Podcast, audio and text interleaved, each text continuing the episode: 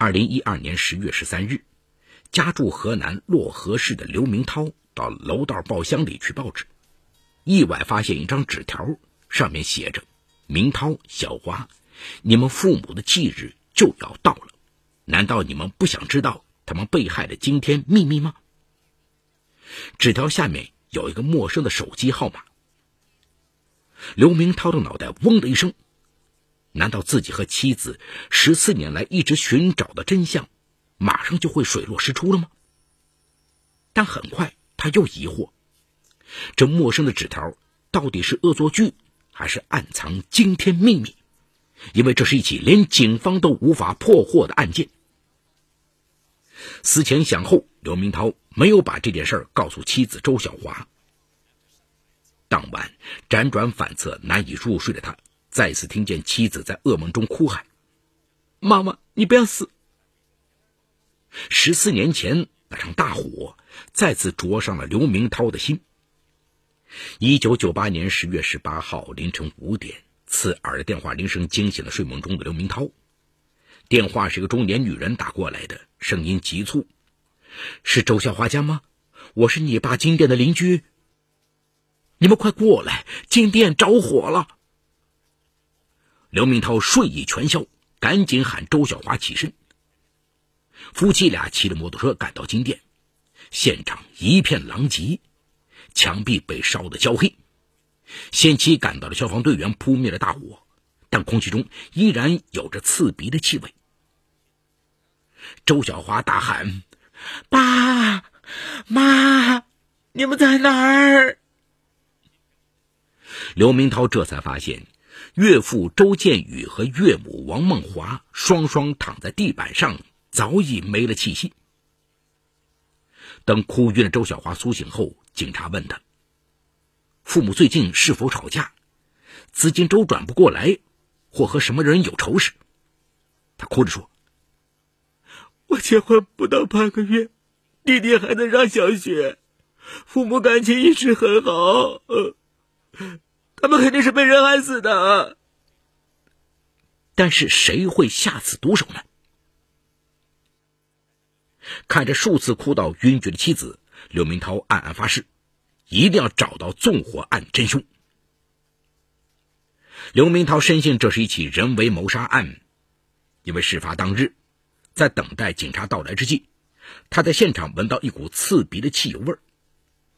按照常理，一般人不会在家里放汽油的。漯河市汇源区公安局副局长杨威带着民警现场勘查后，告诉刘明涛，初步断定大火是由金店门口的电源插座引起的。但周小华说，金店门口根本没有电源插座。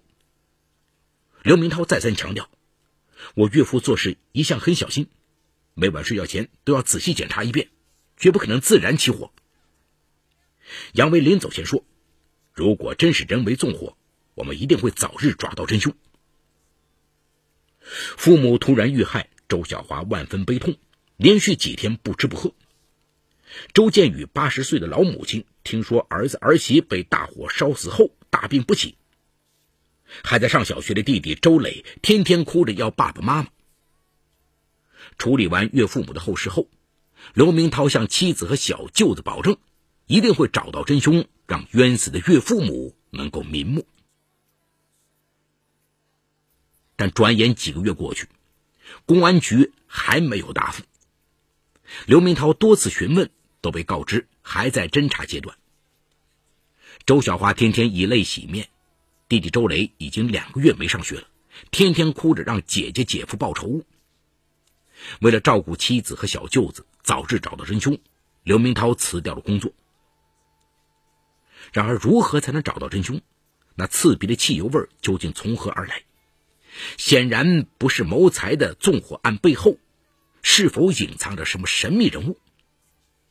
刘明涛一无所知，因为警方迟迟没有答复。刘明涛一度怀疑岳父母是自杀，但他们感情很好，性格乐观，而且金店生意一直很好，按理说不会有自杀意向。刘明涛不肯放过任何一条线索，他走遍了附近所有的汽油站，询问是否有人来买过汽油。但是没有一个加油站曾卖过散装汽油给周建宇夫妇。一九九八年十二月中旬，怀孕刚两个月的周小华流产了。医生告诉刘明涛，周小华有严重的抑郁倾向，营养不良，短期内不适宜怀孕。意外流产再次给周小华致命一击，这也让父母去世后频繁进出医院的他，又一次躺在医院的病床上。一九九八年十二月二十七号，漯河消防局火灾原因鉴定中心终于出具火灾原因认定书，认为金店起火的原因是外来可燃液体引起，初步判定是外来人为纵火案。当然，也不排除周建宇夫妻俩或其中一方自己点燃汽油自杀。这样的鉴定结果让这场大火显得更加扑朔迷离。就在刘明涛差点相信岳父母很可能是意外死亡时，岳父的弟弟向他提到，出事前一个多月，漯河市一个叫王华的企业家和周建宇吵了一架。原来他一年前向周建宇借了八十万元钱，如今周建宇资金周转向他讨要，他找借口不还，以至于周建宇不得不跟别人借钱。那八十万元钱他最终还了吗？除了岳父母，没有人知道。但刘明涛得知王华曾坐过牢，现在有一帮出狱人员和黑社会人员跟了他混。深思熟虑后，刘明涛向公安局副局长杨威反映了这个情况，对方却告诉他王华没有作案嫌疑，这让刘明涛很是惊讶。难道公安机关审查过王华？但刘明涛无法从杨威那里获知。唯一想到的作案嫌疑对象被警方排除，刘明涛不知道该怎么办。妻子周小华突然告诉他，王华隔三差五会来家里和父亲唠嗑，但自从父母出事后，他就再也没有出现过。王华是当地慈善名人，对素不相识的人尚且时时施以援手，老朋友被大火烧死以后却不来慰问家属，实在是有点不合常理。一九九九年六月，当刘明涛再次向警方提出王华有重大作案嫌疑时，专案组负责人、刑警大队副队长孙景炎告诉他，包括王华在内，事发后警方调查了所有和周建宇有关的人，都没有找到任何有价值的线索。刘明涛渐渐明白了，即便是人为纵火，但如果证据不足，也可能永远无法破案。他这时候坐不住了。决定自己行动。一九九九年七月，他在出事的店门口挂了一张木牌：“父母被害，至今凶手逍遥法外，希望大家提供线索，定重谢。”隔段时间，刘明涛就把上面的字再涂深一些。转眼两年过去，除了一些想图财的诈骗电话外，刘明涛没收到任何有用的线索。但有个细节让他再次怀疑到了王华。一位曾在王华公司上班的人告诉他，王华在政府、公安局都有人，谁都不敢惹他。这也是他短短几年拥有房地产、餐饮、汽车租赁等多个企业，黑道白道都混得开的重要原因。这里有情与法的冲突。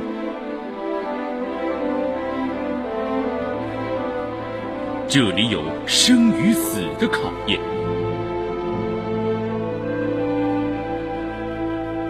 这里有爱与恨的交织，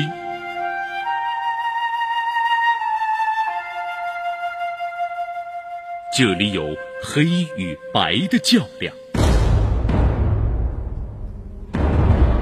法治故事。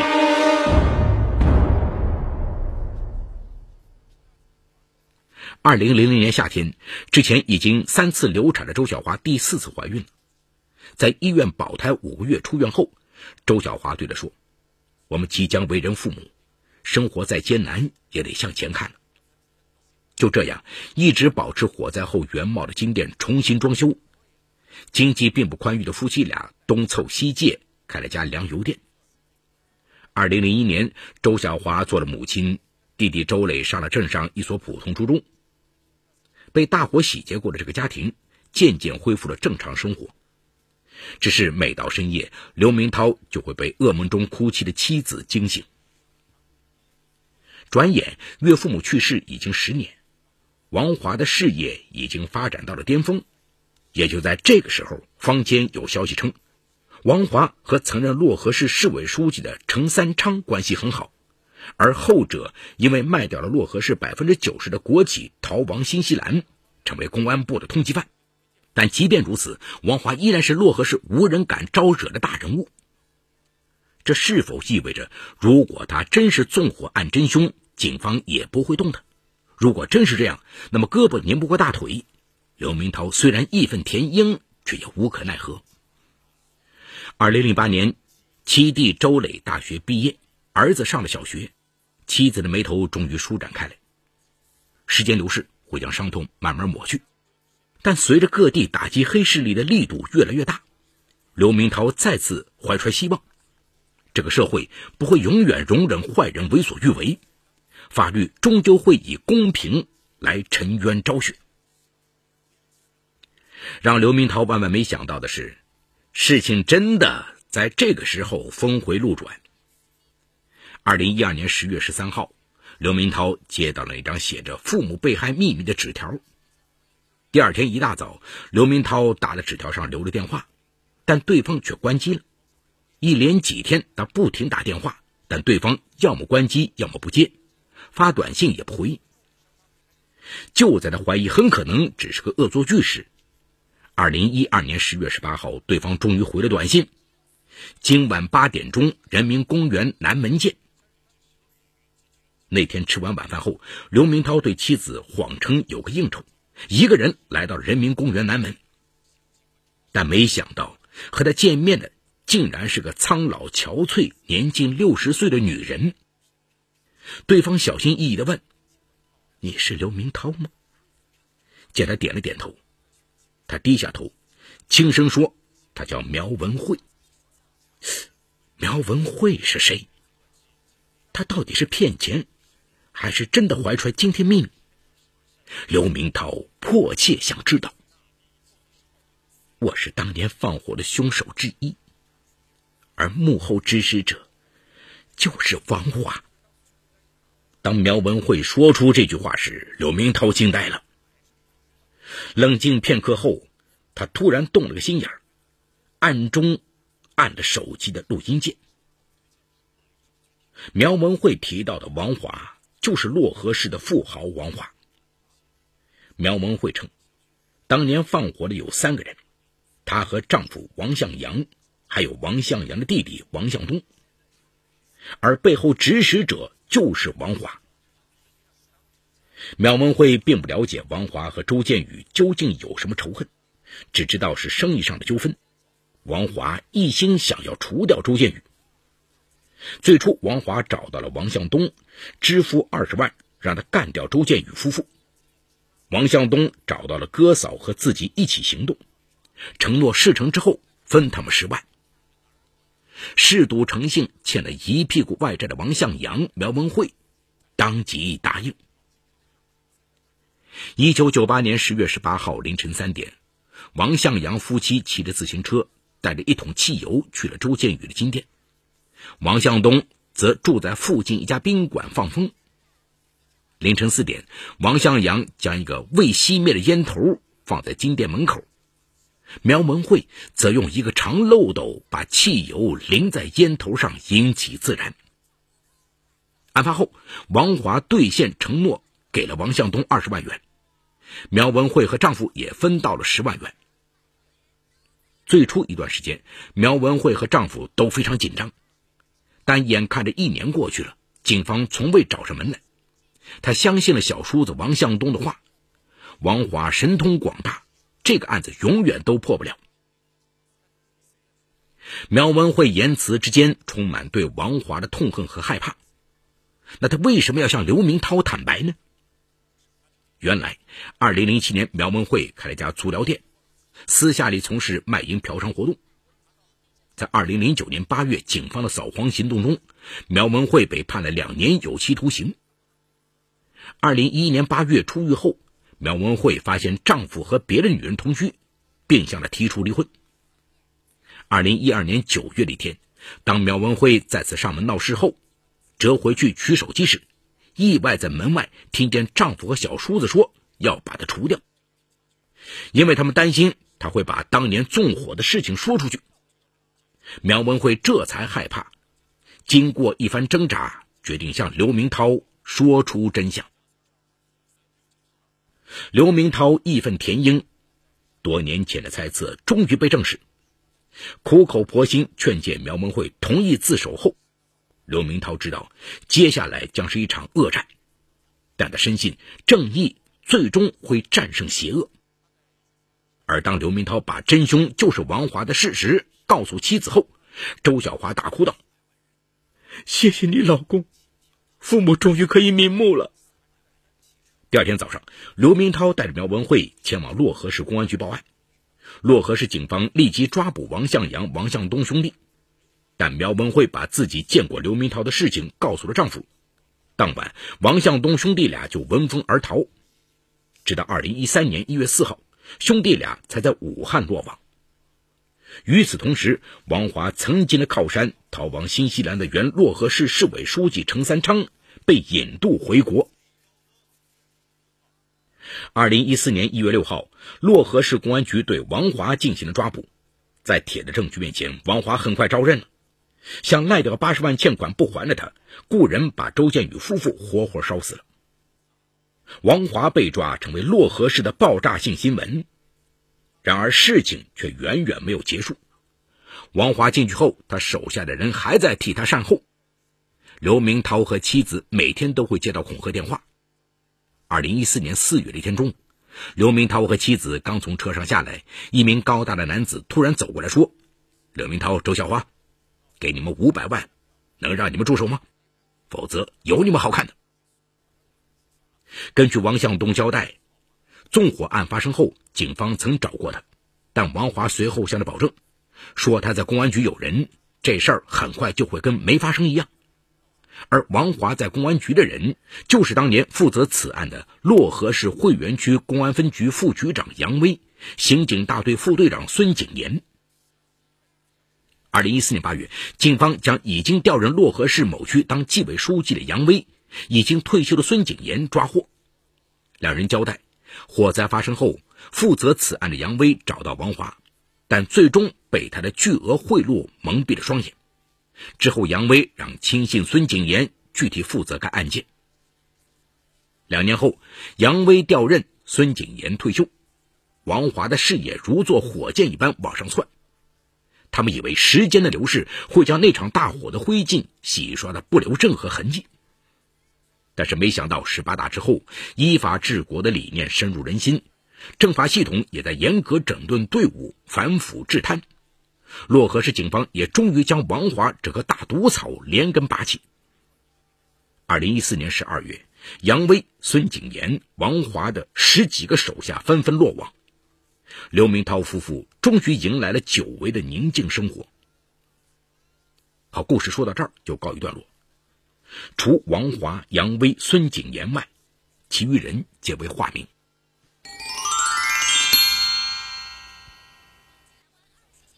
很多人会认为法律与自己的生活比较远，或者自己不会去与之抵触，就为了眼前的利益心存侥幸，以为有权有势就能一手遮天，触犯了法律却难以得到惩治，这就是违法的人心存侥幸。有人说，可怕的不是杀人凶手，而是穿着制服的那些所谓社会公平正义的维护者。这个故事里，由于王华有靠山，警方拿他也没办法。只能不了了之。在建设法治社会的今天，公检法系统作为社会维护公平正义的维护者，更应加强自身建设，充分发挥在打击违法犯罪、保持社会稳定、维护公平正义工作中的重要作用。人啊，要有底线，公平正义与依法治国是现代国家的底线。中共十八届三中全会将公平正义。当做全面深化改革的出发点和落脚点，中共十八届四中全会又对建设法治国家和依法治国作出全面部署，这清楚地表明啊，公平正义和依法治国也同样是我们中华人民共和国的底线。要保证公正司法，维护社会公平正义，司法公正对社会公正具有重要引领作用。